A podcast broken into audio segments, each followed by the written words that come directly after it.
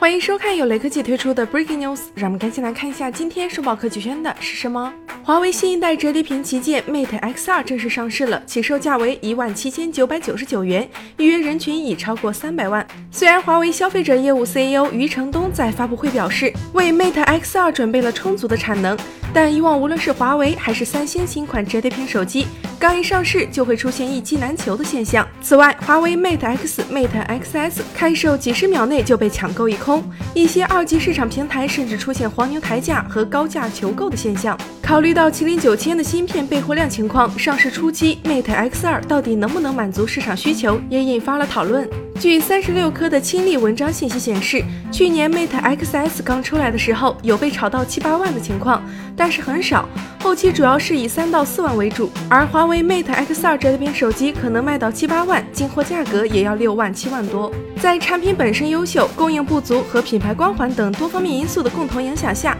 华为 Mate X2 荣登史上最贵华为手机宝座。但这样的事件很难被复制。折叠屏技术进一步成熟后，具备类似的天时地利人和的手机只会少不会多，成为大众能消费得起的普通产品。